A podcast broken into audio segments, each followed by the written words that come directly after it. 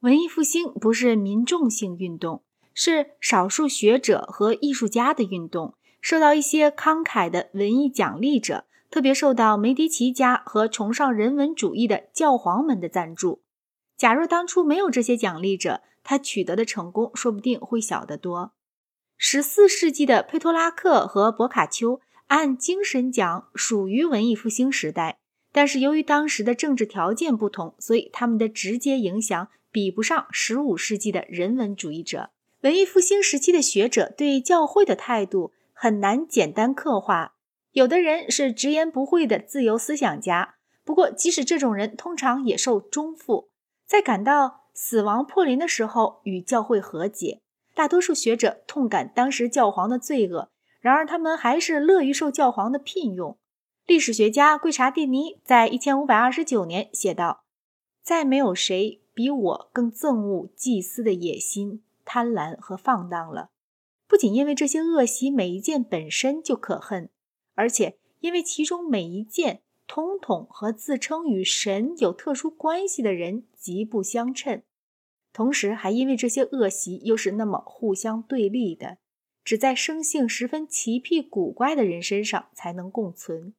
尽管如此。我在几任教皇教廷中的位置，迫使我只得为了切身利益希求他们的伟大。但是，如果不是为了这个缘故，我早已像爱自己一样爱马丁·路德了。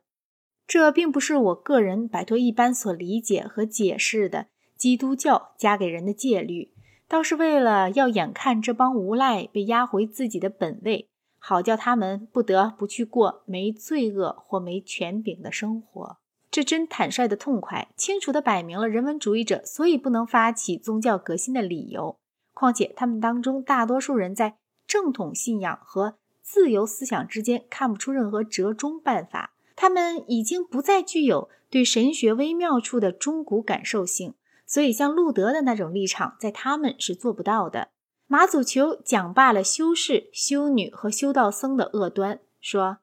对他们最好不过的惩罚。恐怕就是让神把炼狱取消，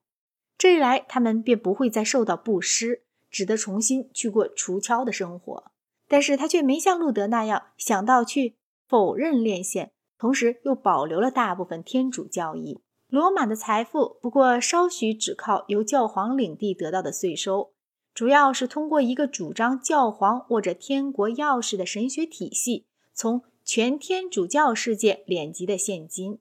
哪个意大利人对这个体系表示异议而收到实效，就难保不引起意大利贫困化，使他丧失在西方世界中的地位。因此，文艺复兴时期，意大利的异端是纯粹精神上的异端，没酿成教会分裂，也未惹出任何要发起脱离教会的民众性运动。唯一的例外还是个很不完全的例外，就是按精神讲属于中世纪的萨万纳罗拉。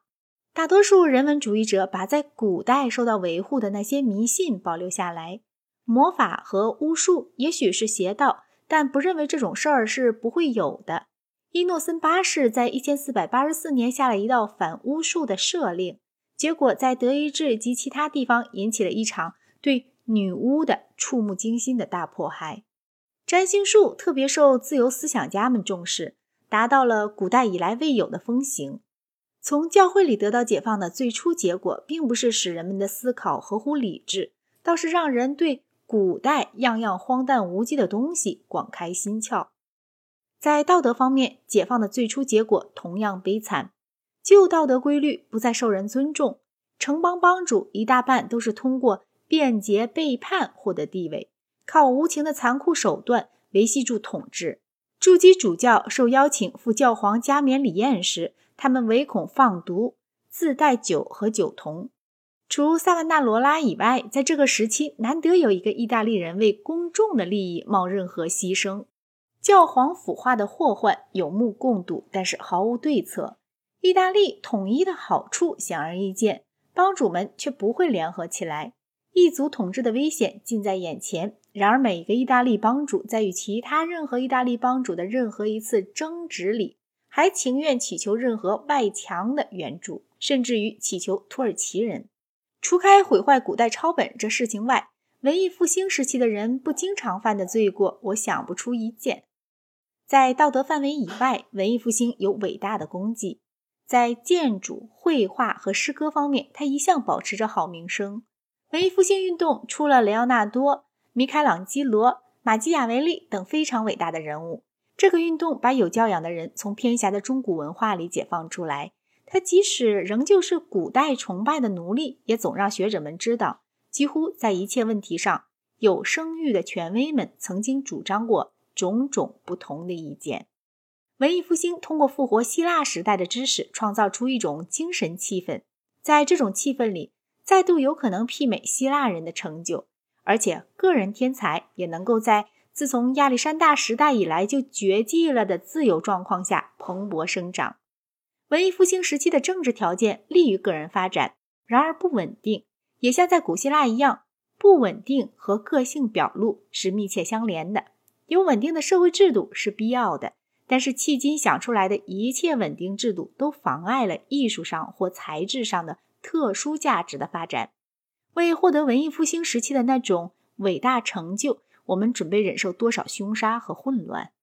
以往情愿大量忍受，在现代要少得多。尽管随着社会组织的扩大，这问题正不断的紧要起来，可是到今天还没有找到一个解决办法。